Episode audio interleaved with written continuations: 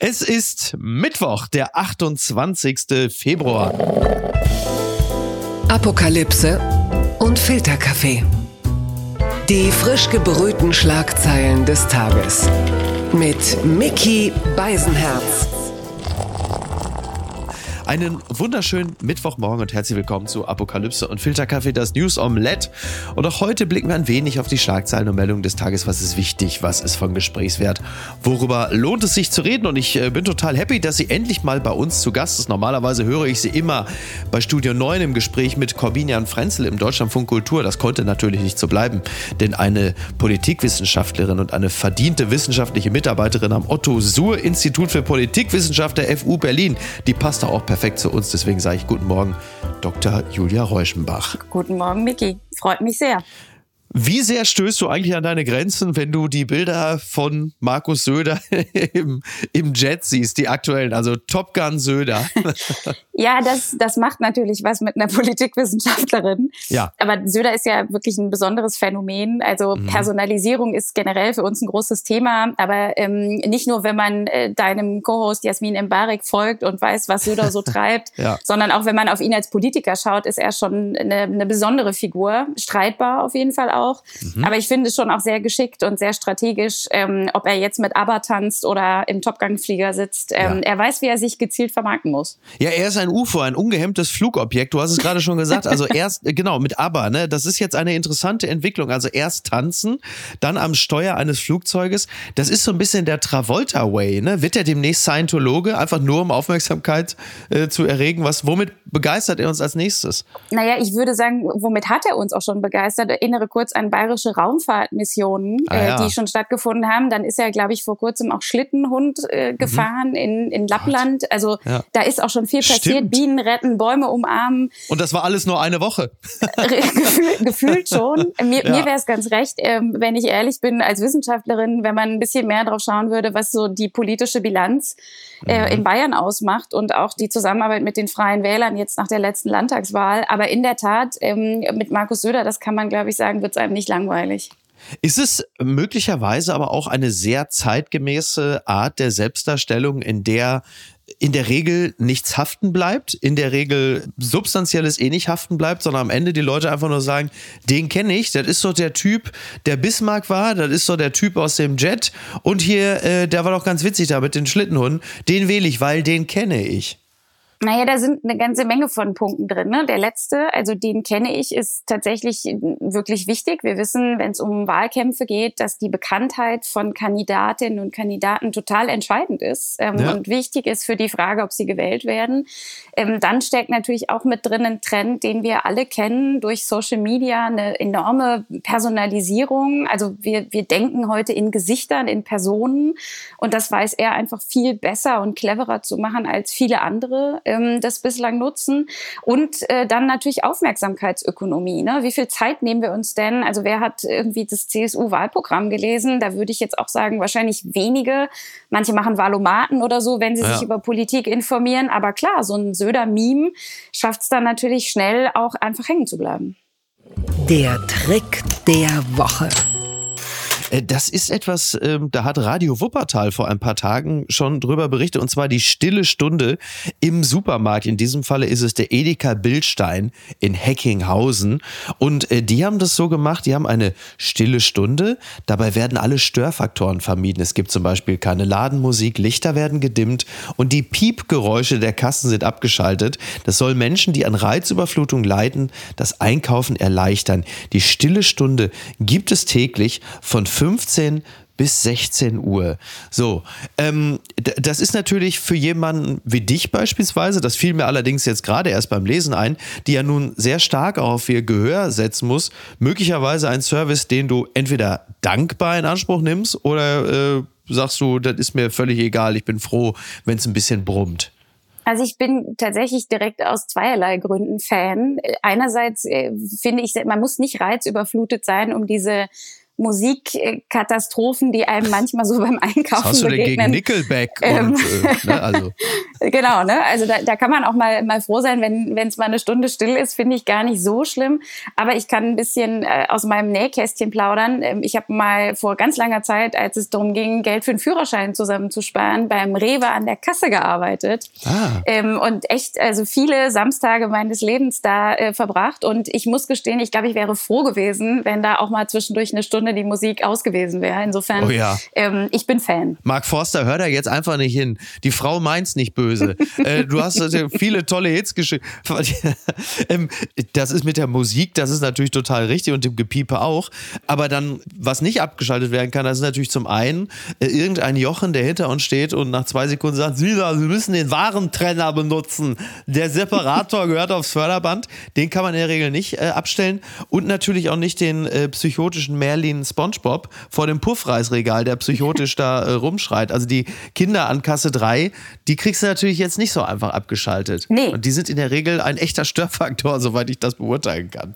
Ja, es, also es kann schon stressig werden an so einer Supermarktkasse und äh, erinnert uns ja auch, glaube ich, also neben Musik und allem anderen äh, nochmal so ein bisschen an das, was wir gerade während der Pandemie häufiger besprochen haben, nämlich wie sehr wertschätzen wir auch einfach die Leute, die da ihre Arbeit machen, egal ja. ob sie jetzt Regale einräumen oder an der Kasse sitzen. Mhm. Und insofern finde ich äh, das auch für Menschen, die es vielleicht ein bisschen ruhiger haben wollen, denk mal an Senioren oder so, echt eine schöne Idee. Und ähm, ich glaube, da, da leidet keiner drunter, da muss sich keiner gleich ungleich behandelt fühlen oder Sorgen machen, ähm, wenn da nach einer Stunde Musik und äh, Gepiepse wieder angehen. Ganz weit vorne wir bleiben noch mal im Bereich der Musik. Ryan Gosling wird I'm Just Ken live bei den Oscars performen. Das entnehme ich dem Musikexpress. Am 10. März sind die Oscars und dann wird er den Song aus dem Film Barbie, der ja auch noch Oscar nominiert ist, den wird er dann bei den Academy Awards live performen. Das ist dahingehend nicht ganz uninteressant, als Ryan Gosling ja nun jetzt im klassischen Sinne ja auch nicht als Sänger bekannt ist. Und zum anderen entspannt sich ja auch so ein, äh, ein Stress, ein Ärger äh, um Ryan Gosling, weil äh, im Zuge der Nominierung des Barbie-Films halt eben weder äh, die Hauptdarstellerin Margot Robbie noch die Regisseurin Greta Gerwig nominiert waren. Und im Grunde genommen war in dem Moment völlig klar, also wenn Ryan Gosling es überhaupt wagt, dahin zu gehen, dann ist er eh schon mal ein absolutes Schwein Schwein. Und jetzt singt er da auch noch den Song auf der Bühne, für den er aber immer äh, nominiert ist. Äh, mit welchen Gefühlen äh, begleitest du äh, diese Veranstaltung jetzt schon im, im Vorhinein? ja, äh, kann natürlich jetzt nächtelang nicht schlafen. Deswegen, ich, nee, ich muss mich ehrlich outen, Miki. Ich ähm, habe Barbie noch nie, immer noch nicht gesehen. Was? Ja, ja, ich bin äh, in der alten Logik von damals, man meint ja, das sei irgendwie schon Jahre her, in der Fraktion Oppenheimer zu Hause gewesen. Ja. Aber ich muss gestehen, ich schaue eigentlich ganz neugierig anders auf diese Oscarverleihung mit so spannenden Sachen wie äh, Sandra Hüller und mhm. anderen Themen, die ja auch uns in Deutschland mal positiv im Bereich der Kultur bewegen könnten, was ja jetzt auch nicht allzu häufig vorkommt. Ja. Muss aber gestehen, ich finde schon, es hat jetzt ein starkes Übergewicht. Ne? Also die Nominierung einerseits und jetzt auch noch der Auftritt spannend ist, kommt dann wirklich auch ein Preis dabei raus oder bleibt dann der sozusagen am Ende dann doch auf der Strecke. Ähm, aber ich glaube, äh, also viel Aufmerksamkeit für, für eine Verleihung, die ja durchaus auch aus anderen Gründen in den letzten Jahren viele Schlagzeilen gemacht hat. Und oh ja. kleiner, kleine Randnotiz. Ne? Zwinker, zwinker. ja, auf jeden Fall. Und äh, kleine Randnotiz, ich muss leider auch bei Ryan Gosling immer an eine Geschichte denken, ich krieg sie aber gar nicht mehr so richtig zusammen, mhm. als Joko und Klaas. Ach weil so, einen falschen ja, Ryan Gosling eingeschleust haben, finde ich bis heute nach wie vor wirklich eine, eine sehr schöne und lustige Geschichte. Ja, das ist sehr witzig. Äh, das war damals bei der goldenen Kamera. Das war natürlich wirklich ein, ein echter Coup, als sie den falschen Ryan Gosling in die goldene Kamera geschleust haben und der arme Steven Gätchen äh, auf der Bühne überrascht wurde davon, dass er Richtig. geprankt wurde. Ludwig Lehner hieß äh, damals der falsche Ryan Gosling, jemand aus Bayern, netter Kerl. Hatte ich natürlich darauf gehofft, dass du das alles noch erinnerst. Ja, ja, ich bin ja, für so einen Quatsch bin ich ja immer zu haben. Ja, das hatte Steven Gätchen damals wirklich sehr souverän moderiert. Trotzdem gab es da einen riesen Stress hinter den Kulissen. Gibt ja nicht wenige, die behaupten, Joko und Klaas hätten die goldene Kamera beerdigt. Äh, ich hatte ja übrigens äh, den anderen äh, falschen Ryan Gosling die Tage zu Gast im Kölner Treff, nämlich Joe Laschet, den Sohn von Armin Laschet. Mhm. Ist ja noch so ein Wiedergänger von Ryan richtig. Gosling. Aber er hatte bei mir jetzt nichts aus Barbie gesungen. Eigentlich schade. Ich hätte ihn animieren sollen. ja, vielleicht beim nächsten Mal. Ich habe ja in, in Bonn studiert und gearbeitet früher und da ist Joe Laschet natürlich auch ein fester Begriff in der Stadt. Ach wirklich, Insofern, wie ähm, lustig. Na klar, ja, ja Ach, das auf jeden Fall. Also, Und was hat man da so gerade gesagt? unter den Studentinnen auch. Äh, ah, da gibt es oh, viele Fans, okay. natürlich. Ach was. Du, ich ja, bin ja selber auch Fan. Ich habe ja, ich habe ganz vergessen an dem Abend zu erwähnen, dass Joe Laschet mich, als ich noch kein richtiger Fan war, da habe ich da mal so seine Insta-Seite gestalkt und, und wollte mich eigentlich über ihn beömmeln und lustig machen, wie sich das für so hinterfotzige, miese Typen wie mich gehört. und dann hat er aber so eine geile Wildlederjacke angehabt auf einem der Fotos.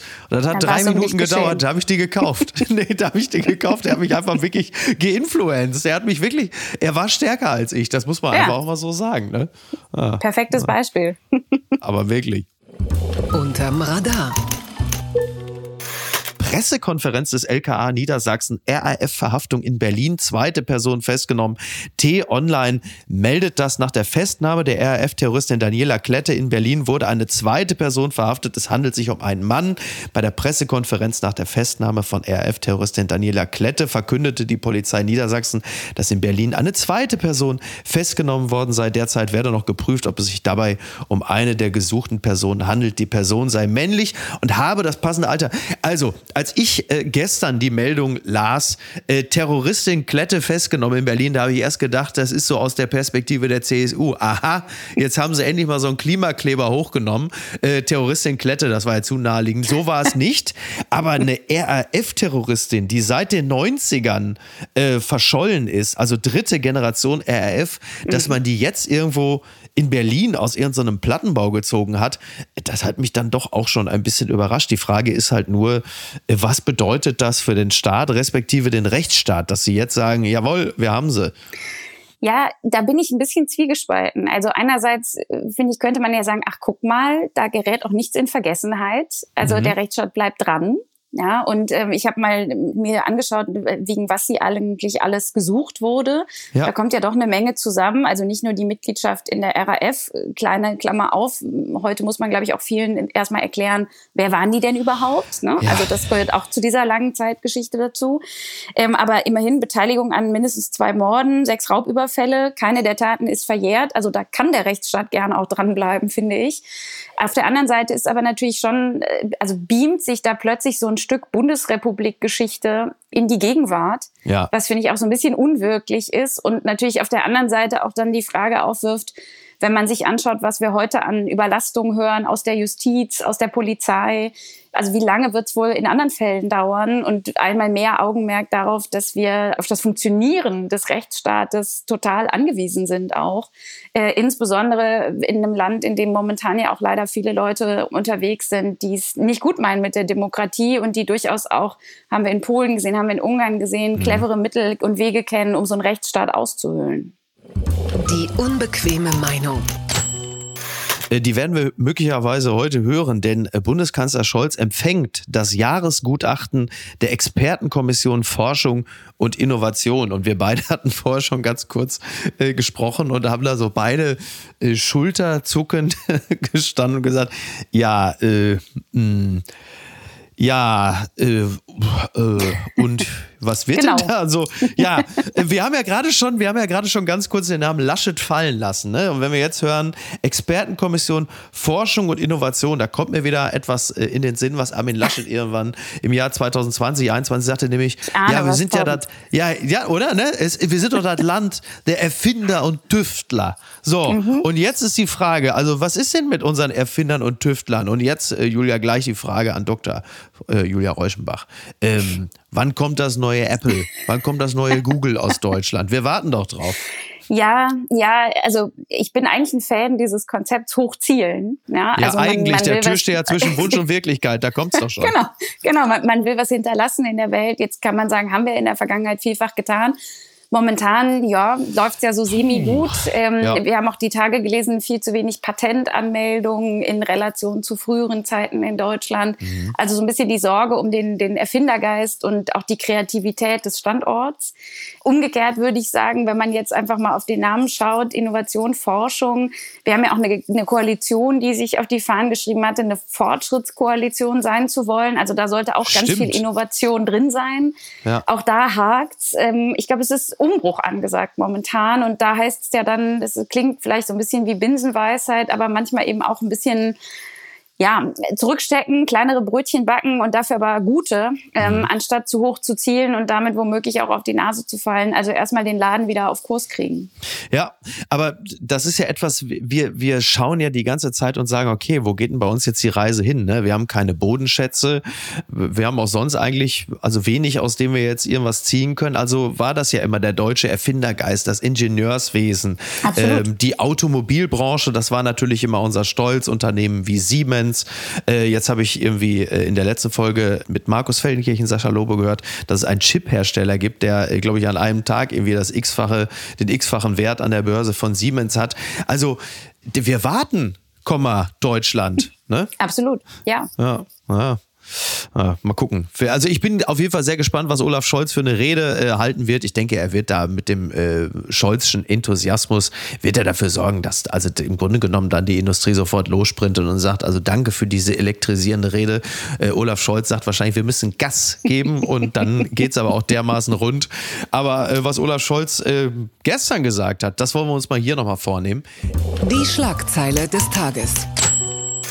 Es werde keine Soldaten auf ukrainischem Boden geben, sagt Scholz. Und das zitiert die Weltbundeskanzler Olaf Scholz, widerspricht. Frankreichs Präsident Macron auf der Pariser Ukraine-Konferenz habe Einigkeit geherrscht. Zitat, dass es keine Bodentruppen, keine Soldaten auf ukrainischem Boden geben wird, die von europäischen Staaten oder von NATO-Staaten dorthin geschickt werden. Und damit äh, widerspricht er äh, Emmanuel Macron, denn der hatte zuletzt gesagt, na ja, man kann es nicht ausschließen, äh, dass es Bodentruppen geben wird äh, auf ukrainischem Boden. Und Olaf Scholz seinerseits hatte am Montag ja gerade eben noch ähm, der Bitte um Taurus-Raketen äh, seitens der Ukraine eine endgültige Absage erteilt. Und dann kommt plötzlich Macron der kontert das dahingehend, dass er sagt, es ist nicht auszuschließen, dass das auch passiert mit den Bodentruppen. Und dann kommt wiederum Scholz und sagt, nein, äh, das wird es nicht geben, also von europäischen Staaten oder NATO-Staaten. Damit macht sich Scholz doch in gewisser Hinsicht dann ja zu so einer Art Jens Stoltenberg, also als, als NATO-Generalsekretär. Kann Scholz das eigentlich so erklären? Er ist ja nur der Bundeskanzler. Ja, aber immerhin auch. Ne? Also ich, natürlich spricht Olaf Scholz in dem Moment ja für Deutschland und sagt, also eine deutsche Beteiligung äh, würde es so nicht geben aus seiner Sicht. Und dann müsste man ja auch nochmal über Details sprechen. Also wenn NATO-Soldaten in die Ukraine geschickt würden, ist das dann ein NATO-Bündnisfall oder nicht? Ja. Also worüber reden wir da überhaupt? Das hängt ja auch damit zusammen, sozusagen welchen Status die Ukraine gegenüber diesem, äh, diesem Verteidigungsbündnis hat. Ich finde spannend daran, dass wir jetzt so, ich, also ich würde sagen, fast im wöchentlichen Tonus so neue europäische Großdebatten erleben. Also mhm. man könnte lange zurückgehen, da war es mal die europäische Armee, die taucht so verlässlich alle paar Monate oder Jahre wieder ja. auf. Dann hatten wir, es ist glaube ich drei Wochen her, die europäische Atombombe, äh, wo Katharina Barley, die SPD-Spitzenkandidatin, sagt, das müssen wir überdenken oder wäre ja. vielleicht äh, ratsam. Dann sagt Boris Pistorius, der Bundesverteidigungsminister, nee, auf gar keinen Fall. Ähm, und äh, für mich steckt da drin vor allen Dingen so eine also äh, ich will nicht sagen Scheindebatten, aber ich finde es doch ein bisschen müßig, dass wir jetzt in so einem Fingerhakeln sind, dass man ja den Eindruck haben kann, also Deutschland wirft ja offensichtlich Frankreich vor, dass sie nicht genug Unterstützung leisten an die Ukraine. Frankreich wiederum sagt, naja, wir leisten nicht so viel wie ihr, dafür schicken wir aber Langstreckenraketen. Ja. Und irgendwo dazwischen steht die Ukraine und sagt, wir brauchen vor allen Dingen Munition, Munition, Munition also ich wünschte mir auch da, ähm, du hast eben gesagt, also Sachen werden ausgeschlossen, so Ausschließeritis ist in der Politik, glaube ich, nie gesund. Auch da musste Olaf Scholz sich mit dem Ukraine-Krieg ja schon korrigieren. Ne, ja. Ne, wenn man dran denkt, erst keine Panzer, dann doch Panzer. Aber ich glaube, es wäre total wichtig, äh, und das gilt national wie eben in solchen internationalen Kontexten, dass Sachen, die verhandelt oder besprochen werden, dann auch nach außen geschlossen vertreten werden. Denn das Ergebnis wenn das nicht passiert, das sehen wir ja im Kleinen auch in der Bundesregierung, dass diese Uneinigkeit ja. und das Gefühl des Menschen nach sechs Stunden schon die Uhr drauf stellen können, dass irgendeiner wieder ausschert und das, was man gerade mühsam über Nächte hinweg beschlossen hat, wieder zurücknimmt. Das erzeugt einfach totale Unsicherheit, macht Menschen nervös. Und das ist so ziemlich das Letzte, was wir, glaube ich, in der aktuellen Situation mit Blick auf Transformationserfordernisse, Rechtsextremismus und anderes brauchen können. Mhm. Da fühlte ich mich nämlich auch gerade dran erinnert. Also es, es ampelt auf europäischer Ebene. Und ja. äh, ich finde es äh, wahnsinnig bedauerlich. Also selbst wenn man sich in diesen Fragen uneinig ist und das im besten Falle vielleicht nicht unbedingt Putin wissen lassen sollte, denn in diese Risse wird natürlich dann munter hinein propagandiert. Aber wäre es nicht dringend geraten, dass Olaf Scholz, und ich glaube, für den ist es noch wichtiger, noch mehr als Macron, dass Olaf Scholz begreift, dass eigentlich nur er und Macron gemeinsam in diesem Falle das äh, europäische Bündnis führen können. Und das nicht zu verstehen, sondern äh, sich da auf öffentlicher Bühne zu widersprechen und eben nicht im, im, Gleichschritt, und das kann man in diesem Falle ja wirklich mal sagen, im Gleichschritt zu marschieren, sondern äh, da auf offener Bühne äh, diesen Dissens zu pflegen, äh, das kann doch auf keinen Fall gut sein. Also bei, beim letzten Punkt bin ich ganz bei dir. Beim vorherigen vielleicht mit einer kleinen Einschränkung, weil du sagst, müsste Olaf Scholz das nicht verstehen. Ich würde ihm nicht so ohne weiteres unterstellen wollen, dass er das nicht verstanden hat. Ich glaube, dieses deutsch-französische Tandem und äh, die beiden Länder als Motor auch Europas, das hat ja eine unglaublich lange historische Tradition und das ist in den Köpfen derer, die diese beiden Länder regieren, glaube ich, dann doch immer hinreichend sozusagen gefestigt. Aber hast du den Aber, Eindruck, dass Scholz ja. auf die Avancen von Macron zuletzt eingegangen ist, der Zusammenarbeit? Ich habe nee, das Gefühl, das dass Macron wirbt und Scholz das immer so, ja, ist nett, danke, ja. habe ich zur Kenntnis genommen, äh, wir machen jetzt mal hier weiter.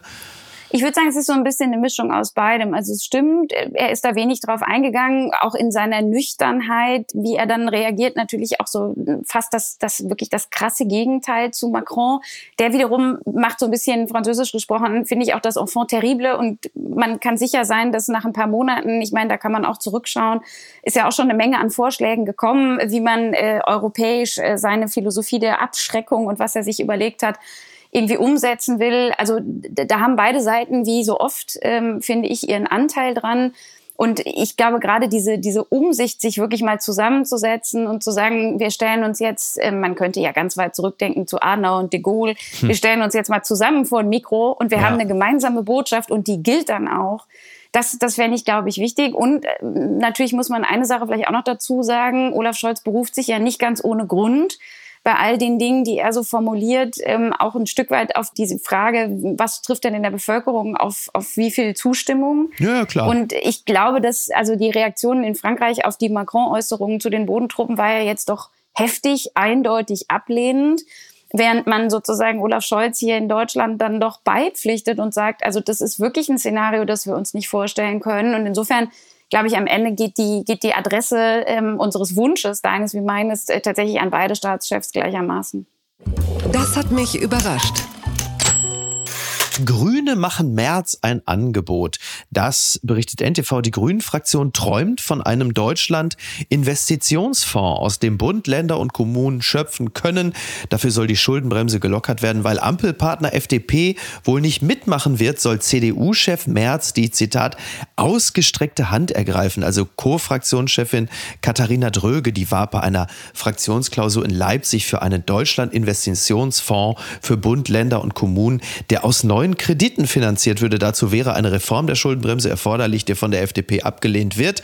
Dröge räumte ein, die Positionen lägen auf den ersten Blick weit auseinander, aber dazwischen gibt es Wege, sich auch aufeinander zuzubewegen. Also nachdem, also das ist ja jetzt im Grunde genommen, also da, da wird er zurückgeflirtet. Nachdem Merz zuletzt den Grünen erste Avancen gemacht hat, äh, kommt jetzt Katharina Dröge und möchte so an der FDP vorbei mit Merz eine Allianz bilden.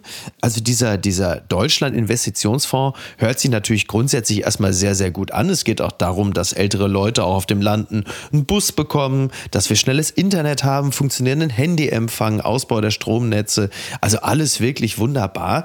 Ich würde mir jetzt gerne von der Politikwissenschaftlerin erklären lassen, zum einen, wie das dann praktisch funktionieren könnte, also an der äh, Koalition vorbei und natürlich, äh, was die Grünen dafür Signale aussenden wollen, so für die Zukunft. Ja, ich fange mal hinten an. Ähm, ich glaube, dass das ganz spannend ist tatsächlich. Wir hatten ja 2023, zumindest in der zweiten Jahreshälfte, eine, eine Diskussion, die total dominiert war von dieser, also wirklich fast Gesprächsunfähigkeit in der politischen Mitte, als ja. äh, die CDU und auch viele in der CDU die Grünen als Hauptgegner ausgemacht hatten und wiederum andere in den Reihen der Grünen vieles, was äh, im, im konservativen Spektrum völlig äh, normal ist, gleich weit nach rechts oder rechts außen gerückt haben. Und da sehen wir doch, finde ich, so eine kleine Trendumkehr, von der man aber einen Protagonisten in diesem Spiel, glaube ich, ganz bewusst ausnehmen muss, nämlich die äh, wir haben eben schon über ihn gesprochen, äh, die CSU und Markus Söder. Ja. Da können wir aber gleich nochmal drüber reden. Und mhm. insofern, also das finde ich ist spannend, dass man da also jetzt mit dem Jahreswechsel offensichtlich doch so ein Aufeinander zugehen sieht. Äh, das Problem bleibt aber dabei natürlich sozusagen das Gleiche. Ewig ruft die Schuldenbremse. Wir erleben jetzt seit Monaten eine Debatte über Reform. Ja, nein. Ich glaube, inzwischen mhm. ist doch hinreichend bekannt, welche Parteien sich für was stark machen. Und wenn man als Parteienforscherin auf das ganze Szenario schaut, dann kann man da schon für eine Sekunde verwundert sein. Denn stellen wir uns das kurz vor. Du hast ja gefragt, was heißt das in der Praxis? Das wäre ein, ein Riesenaffront gegenüber der FDP, wenn jetzt äh, SPD und Grüne gemeinsam mit der Union da irgendeine Reform ja. versuchen würden an, anzustreben, und zwar auf, auf doppelter Ebene. Also zum einen würde die FDP sicherlich, das war ja auch schon mal Thema vor kurzem, äh, damit drohen, diese Koalition sofort aufzukündigen. Dann haben wir aber eine Union, die momentan in aktuellen Umfragen weit, äh, teils doppelt so stark äh, vorne liegt im Vergleich zur SPD die also ja jetzt auch nicht sagen würde, nee klar, dann machen wir jetzt einfach mal eine, eine Koalition mit SPD und Grünen unter einem Bundeskanzler Scholz. Ja. Und die Systeme, wie wir es in anderen europäischen oder auch Ländern in der ganzen Welt kennen, wo mit sogenannten wechselnden Mehrheiten operiert wird, wo es also völlig legitim und auch eingeübte Praxis ist, dass man im Parlament mit unterschiedlichen Parteien, Protagonisten für bestimmte Themen Mehrheiten findet, äh, dann Dinge beschließt und beim nächsten Mal sind es andere Mehrheiten.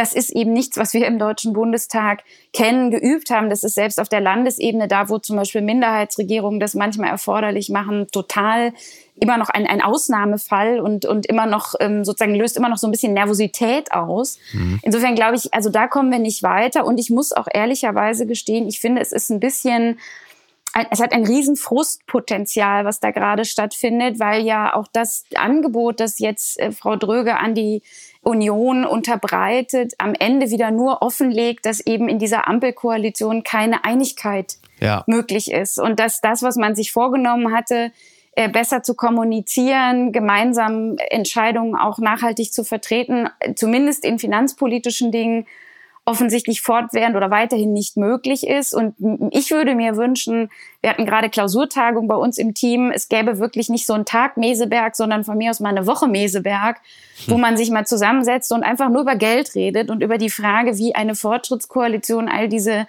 Investitionen, die nötig sind ja. und gleichzeitig aber auch solide Finanzpolitik irgendwie unter einen Hut kriegt, ohne dass man dafür sozusagen hinterm Rücken oder gleich auf offener Bühne mit anderen Partnern flirten muss, sondern man hat sich ja gemeinsam darauf eingelassen und man hat auch noch ein bisschen Zeit bis zur nächsten Wahl. Und ich würde mir wünschen und ich könnte mir vorstellen, dass das auch Bürgerinnen und Bürger ganz gut fänden in diesem Land, wenn die Koalition sich erstmal sozusagen mit sich einigt, anstatt vorschnell die Union da irgendwie jetzt ins, ins Boot zu holen, zumal das eh nur Erzählungen nochmal stärkt, die ja gerade im Spektrum der AfD äh, gerne bemüht werden, nämlich von Neuwahlen und Deutschland hat abgewirtschaftet und die Ampel ist am Ende. Das scheint mir irgendwie nicht der richtige Weg zu sein. Das ist sie jetzt, die Wende. Neue Regelung in Thüringen. Wie wollen Sie Asylbewerber arbeiten lassen, Herr Landrat? Das fragt der Tagesspiegel. Christian Herrgott, den Landrat von der CDU im Saale-Orla-Kreis in Thüringen. Der will nämlich Geflüchtete zum Arbeiten verpflichten für 80 Cent pro Stunde. Dadurch wolle er den Menschen, Zitat, eine geregelte Tagesstruktur schaffen. Ähm, wir erinnern uns, äh, ist noch gar nicht so lange her, äh, da gab es ein Kopf-an-Kopf-Rennen von Christian Herrgott mit dem AfD-Kandidaten Kandidaten Uwe Trumm. So, da hat sich Herrgott durchgesetzt, unter anderem auch, weil die Linke und die SPD dazu aufgerufen hatten, den CDU-Mann zu wählen. So ist es dann auch gekommen. Und jetzt sagt der, ja, die Geflüchteten bei uns, äh, die sollen äh, vier Stunden am Tag arbeiten. Da können sie zum Beispiel irgendwie die, die Hecke schneiden, äh, zum Beispiel ne, Reinigung von Innen- und Außenbereich, Winterdienst, Grünschnitt, all das. Vier Tage die, äh, vier Tage, nein, vier Stunden, vier Tage, die, ja doch, vier Tage, weiß ich gar nicht, doch fünf Tage die Woche, vier Stunden mhm. am Tag. So, für 80 Cent. Ähm, das ist natürlich weiß ich nicht. Also der, der Look, ich finde den Look jetzt nicht so besonders sexy. 80 Cent äh, pro Stunde, das ist jetzt nun wirklich nicht allzu viel. Also zum Vergleich, äh, Leute, die im Knast äh, arbeiten müssen, die kriegen ungefähr zwei bis drei äh, Euro die Stunde. Und das ist jetzt auch schon nicht allzu viel. Das fühlt sich für mich so ein bisschen äh, nach Strafarbeit an. So ein bisschen, seht mal her, ihr Bio-Deutschen, hier die Geflüchteten bei uns, ne, können auch nicht machen, was sie wollen. Also ein bisschen scharf formuliert, äh, um die AfD zu verhindern, muss man aber doch auch ein bisschen AfD-Politik machen. Was sehe ich daran falsch, Julia? Also am letzten Punkt ist, glaube ich, leider eine Menge dran und die Politikwissenschaft hätte da eine ganz klare Antwort. Wir haben ganz viel Forschung aus den letzten Jahren, auch im europäischen Vergleich, die zeigt, dass das Übernehmen sozusagen rechtspopulistischer Positionen und auch deren Sprache den konservativen Parteien, die das meistens versuchen, aber nicht nur, ne, das passiert auch im äh, eher linken politischen Spektrum, nicht nützt, sondern am Ende sogar schadet. Und zwar in zweierlei Hinsicht. Einmal, dass man am Ende trotzdem das Original gewählt wird, also die Rechtspopulisten, und man da also nicht signifikant gewinnt. Und dann verliert man womöglich auch noch in der politischen Mitte, da wo man vorher gewählt wurde, Leute, die halt sagen, also sorry, aber wenn ihr so weit nach, mhm. nach rechts außen rückt mit euren Positionen, dann, dann seid ihr für mich nicht mehr wählbar. Das Wobei aber eine, die Maßnahme ja durchaus sympathisch. Genau, also das, also das zeigt schon Sympathie. Die Leute sagen schon, ja, finden wir gut. Also was man genau, so, also was man so hört und liest, ist, dass die Leute sagen, ja, finden wir klasse. So, jetzt kommen die auch endlich mal an die Arbeit. Ob das jetzt 80 ja? Cent äh, sind, das ist denen egal, weil die haben ja quasi Kosten und Logis ohnehin schon frei. Ja, also über den letzten Punkt könnte man jetzt auch wieder streiten, ob da nicht sozusagen auch schon was in, in normalisiert wurde, was, was nicht so ohne weiteres äh, als normal anzusehen ist. Ja. Aber es stimmt, das ist erstmal eine rein politisch-strategische Argumentation, wenn man auf Parteien schaut. Wenn man aufs Inhaltliche schaut, dann muss man diesem äh, Landrat äh, zugutehalten, diese Regel ist existent, die steht im Asylbewerberleistungsgesetz und was da drin steht, kann eben auch angewendet werden und er tut es jetzt. Also da ist erstmal nichts Verwerfliches dran. Da sind sogar tatsächlich diese 80 Cent auch geregelt. Also die ja. stehen da wirklich auch so drin aus meiner Sicht ist es wieder so eine, also jetzt passt der Begriff dann doch mal, ist es eben doch eine Scheindebatte, dass wir ständig, also zum einen bedienen wir das Narrativ der, der vermeintlich arbeits ähm, sozusagen faulen Geflüchteten, die da den ganzen Tag nur äh, die Füße die, an die Decke strecken was ich für hochproblematisch halte, denn wir wissen, wenn man sich ein bisschen ähm, die Sachen, die Daten, Fakten anschaut, dass wir erhebliche Probleme haben bei der Integration in den Arbeitsmarkt, vor allen Dingen, weil die Leute in den ersten Monaten teils auch noch wesentlich länger mit Arbeitsverboten belegt sind. Ja. Und klar, dann ist gemeinnützige Arbeit ähm, für einen symbolischen Euro oder für symbolische 80 Cent in der eigenen Unterkunft oder in der Kommune nicht verkehrt. Aber sie löst natürlich nichts, und das ist ja das, was immer suggeriert wird, an Problemen, die wir eben haben im Bereich Migration und Integration. Und da würde ich mir schon wünschen, ich musste heute Morgen an Willy Brandt denken, der, der früher, wenn es um so populistische Sprüche immer gesagt hat, ging, immer gesagt hat, wir waren auch schon mal weiter. Ja. Und ich, ich finde, das ist der Punkt. Also eigentlich sind wir, glaube ich, klüger. Wir, wir, wir könnten diese Debatte mit mehr Niveau führen, was nicht heißt, dass man Probleme, die wir zweifelsohne haben bei der Integration, bei der Überlastung der Kommunen, dass man die nicht schön oder klein redet, aber dass man das, dass die großen Themen auch wirklich mal bei den Fakten nimmt. Und da sind eben die Frage, wie wir integrieren, wie schnell wir Sprachkurse ermöglichen, wie schnell wir Arbeitsverbote aufheben oder ob wir sie überhaupt brauchen. Ähm, das sind die großen Themen, die man für gelingende Integration diskutieren und anpacken müsste. Und dann kommt noch was Zweites hinzu. Ein ganz gerne bemühtes Thema in dem Kontext sind ja auch die sogenannten Pull-Faktoren, dass also gesagt wird, na ja, ähm, wir wollen aber ja nicht nur über die reden, die schon hier sind, sondern wir wollen auch Menschen abschrecken, hierher zu kommen. Mhm. Und da würde ich zwei Dinge sagen. Zum einen, ich bin doch skeptisch, jetzt ganz subjektiv persönlich, ob die Tatsache, dass man vier Stunden am Tag irgendwo die Hecke schneiden soll, wirklich am Ende Leute davon abhalten würde, hierher zu kommen. Und dann gibt es aber auch tatsächlich belastbare Forschung, die zeigt, dass fast bei all diesen vermeintlichen Pull-Faktoren, also auch Bezahlkarte, Überweisungen ja. ins Ausland, Bargeld und sowas, dass eigentlich fast nirgendwo wirklich bewiesen oder, oder belegt werden kann, dass das tatsächlich, also die Minderung solcher Faktoren dazu führen würde, dass weniger Menschen die Flucht antreten. Also ich glaube, mhm. da führen wir auch Debatten, deren Energie wir auf jeden Fall besser in, in die Bemühungen äh, an der Stelle setzen könnten, wo sie wirklich gebraucht werden. Morgen vielleicht schon der Skandal des Tages. Das musste ich dann doch noch unbedingt mit reinnehmen. Die Welt berichtet vom unheimlichen Traum vom Olympia der Zukunft mit Doping. Das Projekt der Enhanced Games, bei dem Doping erlaubt sein soll, sorgt für Entsetzen. Milliardenschwere Finanziers locken mit Millionenprämien für Weltrekorde mit und horrendem Startgeld. Olympia sehen sie dagegen als heuchlerisch, korrupt und dysfunktional. Also diese Enhanced Games, da bin ich mir relativ sicher, da werden wir in den nächsten zwei, drei Tagen noch äh, viel, viel mehr drüber sprechen. Denn es gibt halt eine Gruppe von milliardenschweren Finanziers, die eine alternative, ja, alternative Olympische Spiele ausrichten wollen auf Basis von Doping. Also wer einfach am effizientesten, effektivsten gedopt ist und dann neue Weltrekorde aufstellt, also was weiß ich, keine Ahnung, die 100 Meter unter, was weiß ich, äh, neun Sekunden rennt, da sagt man, ja, fantastisch. Dann gibt es jetzt keinen offiziellen Rekord, weil man schon weiß, auf welcher Grundlage das Ganze stattgefunden hat. Aber das ist etwas, das soll jetzt eine Parallelveranstaltung der Zukunft sein. Der Präsident der Enhanced Games glaubt, was sagt er? Wir erfinden den Sport von Grund auf neu, unbelastet von anachronistischen Altsystemen. Und das sagt Aaron, und das ist toller Name, toller Name, Aaron Ping D'Souza. Für ihn sind die Olympischen Spiele heuchlerisch, korrupt und dysfunktional. Gut, letzteres, da würde ich zustimmen. Äh, bei allem anderen, naja, sagen wir mal so, also Weltrekorde auf Basis von ähm, Doping, da sagen ganz viele, ja, Olympia halt. Also dafür brauche ich ja nicht die Enhanced Olympics. Aber ähm, ja, so ein richtig gutes Vorbild ist es ja nur jetzt nicht. Ne? So auch als nee. Vater einer Tochter oder so kann ich das ja nicht abnicken. Nee, um Gottes Willen. Also ich, ich muss wirklich gestehen, das äh, ist ja auch toll. Ich bin, darf das erste Mal bei dir zu Gast sein und zum Ende bin ich wirklich sprachlos. ich dachte, ähm, Söder weil, hätte dich schon sprachlos gemacht. ja, das geht noch. Aber, aber das finde ich, das ist wirklich Wahnsinn. Mhm. Also wenn man sich überlegt, dass Menschen da ihre Gesundheit so massiv gefährden und, und äh, also die, dieses Zusammenspiel von Gesundheitsgefährdung und Geldgeilheit und ich weiß gar nicht, was da noch alles drinsteckt, das ja also das lässt mich ein bisschen ratlos zurück. Ähm, da weiß ich nicht, sind mir andere Schlagzeilen am Ende lieber. Aber, aber ich hoffe auf jeden Fall, dass, äh, oder wünsche mir da wirklich ganz äh, unpolitikwissenschaftlich und ganz persönlich, dass sich solche Ideen nicht durchsetzen. Aber um jetzt mal den inneren Corbinian Frenzel, also den Advokaten des Teufels rauszulassen, ist es nicht unterm Strich die ehrlichere Veranstaltung, weil äh, wir das ja von allen anderen größeren Veranstaltungen, Olympia beispielsweise und äh, was sich dann noch alles anschließt, ohne, äh, Tour de France, Riesenbeispiel, doch wissen, dass nicht immer, aber immer öfter sowieso der Sportler gewinnt, der einfach die bessere, nennen wir es mal, Zwinker, Zwinker, medizinische Versorgung hat. Also bei der Tour de France, da hat man es halt natürlich komplett auf die Spitze getrieben, bis Lance Armstrong irgendwann sagte, also ich äh, kann mich nicht daran erinnern, gedopt zu haben und dann doch irgendwann seine sieben Tourtitel abgeben musste. Dann hat man gesagt, okay, das wird jetzt eine cleane Veranstaltung.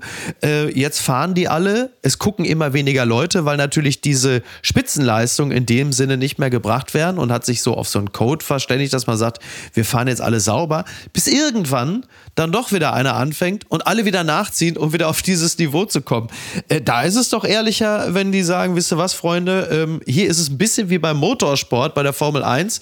Bester Fahrer plus bestes, nochmal, Gänsefüßchen, Team. ja, also besser hätte Corbinian Frenzel die Frage auf jeden Fall nicht gestellt, das kann ich, kann ich an der Stelle immerhin. sagen. Aber, ähm, aber ich, also ich, ja, ne, klar kann man diskutieren, aber an der Stelle würde ich wirklich sagen, ich meine, was sind das für, für spannende Leute, müsste ich mir mal anschauen, mit wie vielen Milliarden auf der Welt sind die unterwegs, aber die könnten doch wirklich hingehen und sagen, okay, jetzt nehmen wir die ganze Kohle und verbessern die Dopingkontrollen bei Olympia, bei der Tour de France oder wir bauen ein eigenes Team auf, dem ja. wir die exzellentesten äh, Mediziner und Gesundheitsmenschen, aber eben ohne Doping an die Seite stellen, um da wirklich im Sport was zu bewegen. Ich finde sowieso das Problem, beim Sport ist viel zu oft, dass es einfach nicht um den Sport geht. Und ähm, da, also das, nee, da, da kriegst du mich, glaube ich, am Ende doch nicht mit. das gibt's doch gar nicht. Komm, das noch zum Schluss. One of world's smallest fish found to make sound as loud as a gunshot. Das berichtet The Guardian. Es äh, gibt einen Fisch, das ist die sogenannte Danionella cerebrum. Das äh, ist ein Fisch, der ist gerade mal, ich glaube, 12 Millimeter groß, also sehr, sehr klein, ist äh, in den Flüssen Myanmars gefunden worden und der macht einen, einen Sound, einen Peitschenknall, einen, einen Schuss, ähnliches Geräusch von äh, 140 Dezibel.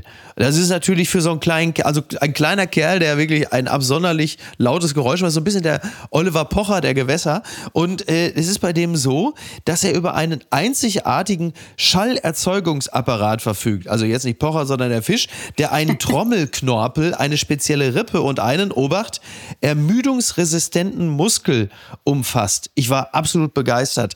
Also das ist doch irgendwie auch tröstlich, oder? Dass man sehr klein doch auch äh, sehr laut und durchsetzungsstark sein kann. Und du als ja. Politikwissenschaftlerin wirst mir jetzt gleich den Namen Gregor Gysi reinwerfen, oder was passiert jetzt? ich, also fast, fast. Du hast an Oliver Pocher gedacht, ich habe an die FDP gedacht. Ah ja, ähm, sehr sozusagen gut. Die, die FDP der Unterwasserwelt. Ähm, das, das fiel mir sofort ein, vor allen Dingen, ja. also klein, laut und, und sozusagen keine Ermüdungserscheinungen. Aber wenn man es jetzt wenig zynisch und fies sagen will, dann, dann ist es vielleicht doch auch irgendwie nochmal der Beweis ja dafür, dass wir immer dran denken sollten, dass auch die, die vielleicht nicht uns auf den ersten Blick auffallen, wichtig sind und laut sein können und auch laut sein müssen.